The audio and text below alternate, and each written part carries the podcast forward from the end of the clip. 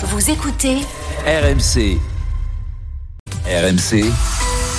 À vous de nous dire. Bonjour Margot Bourdin. Bonjour Peggy, bonjour à tous. Avec vous, Margot, décryptons notre question d'actualité avant de vous donner la parole au 32-16. Sur notre compte Twitter, on vous interroge donc ce matin, est-ce que nos enseignants sont en danger? La question qu'on vous pose euh, parce qu'un proviseur d'un établissement parisien a reçu des menaces de mort cette semaine.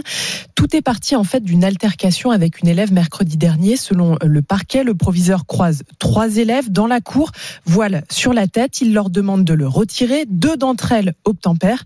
Mais la troisième, majeure et scolarisée en BTS, ignore cette demande et continue son chemin. Le compte-rendu de l'académie indique que le proviseur insiste et pour, pour qu'elle s'arrête, retient l'élève par l'épaule avant de lui attraper le bras. C'est ce geste qui va mettre le feu aux poudres. La jeune femme porte plainte pour violence et assure que l'enseignant l'a poussée puis frappée. Sur les réseaux sociaux, c'est cette même version qui se répand. Le proviseur l'aurait giflé parce qu'il serait islamophobe. Il reçoit alors plusieurs menaces de mort, un embrasement que déplore Nicolas Bray, membre du syndicat national des chefs d'établissement. Ça a mis la communauté scolaire euh, en émoi, qui s'est euh, soudée derrière euh, son proviseur sur les réseaux sociaux.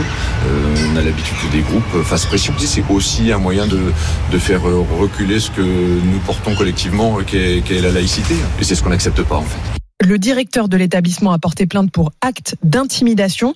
Sur Twitter, la ministre de l'Éducation nationale a apporté son soutien au proviseur. Nicole Belloubet indique avoir saisi le procureur. Une enquête est ouverte pour cyberharcèlement. Alors, ce proviseur ne semble pas être le seul hein, à être menacé, puisque vendredi, une autre chef d'établissement a témoigné sur Twitter avoir vécu une situation similaire. Oui, oui, cette euh, proviseur raconte dans une série de messages publiés sur le réseau social avoir reçu des menaces après l'exclusion d'un élève en conseil de discipline en février dernier. L'un des deux parents de cet élève, visiblement très mécontent de la décision prise, se rend dans l'établissement et profère des menaces de mort à l'encontre de cette chef d'établissement qui, comme beaucoup d'autres, vit sur place. Dans la foulée, elle dépose une plainte, mais le mal est fait. Elle écrit sur Twitter ne pas être sortie de chez elle depuis autrement qu'en voiture, par peur de représailles. On ne se lève pas le matin en se disant qu'on va subir des menaces de mort, dit-elle.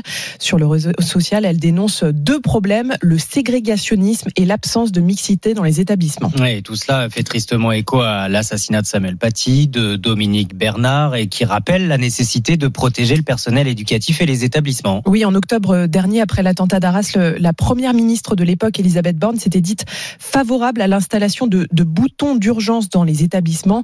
Un questionnaire avait également été envoyé à tous les chefs d'établissement pour faire remonter les, les failles de sécurité. Et parmi les pistes envisagées à l'époque par le ministère pour y répondre, la pose d'alarme anti-intrusion reliée aux forces de l'ordre ou encore la formation à la gestion de crise à tous les personnels éducatifs. Alors à vous de nous dire, est-ce que nos enseignants sont en danger? Eh bien, vous répondez ce matin oui à 91% à notre consultation RMC sur Twitter. Malheureusement, est-ce étonnant? Oui à 91%.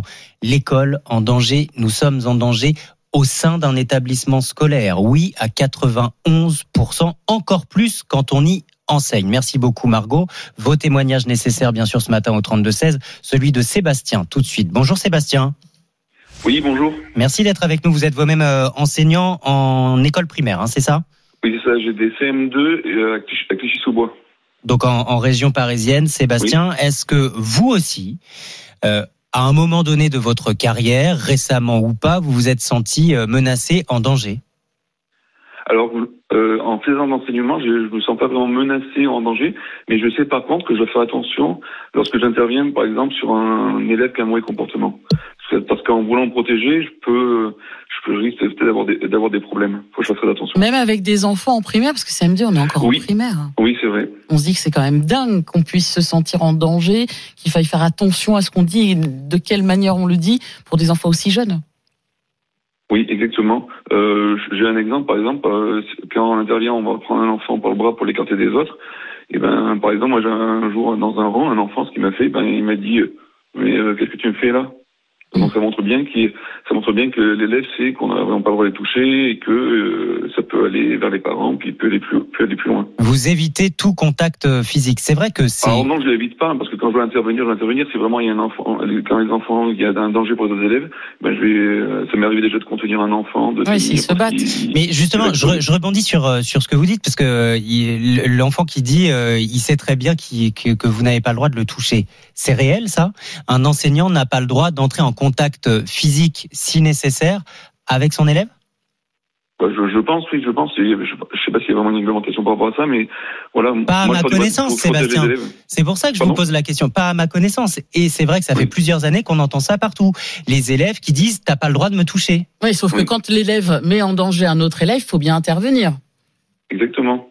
Donc, euh, donc du coup, ben, il faut vraiment faire, voilà, faut faire très attention euh, parce qu'on sait que derrière il peut y avoir quelque chose. Donc euh, voilà, c'est difficile et je peux comprendre qu'il peut y avoir euh, des fois de- qu'on peut qu'on n'ait pas trop envie d'intervenir ou pas, malheureusement parce que s'il s'il y a un risque derrière. Mais bon, voilà, moi j'ai toujours voulu intervenir parce que dans le- pour, pour- par rapport aux autres élèves qui peuvent être en danger.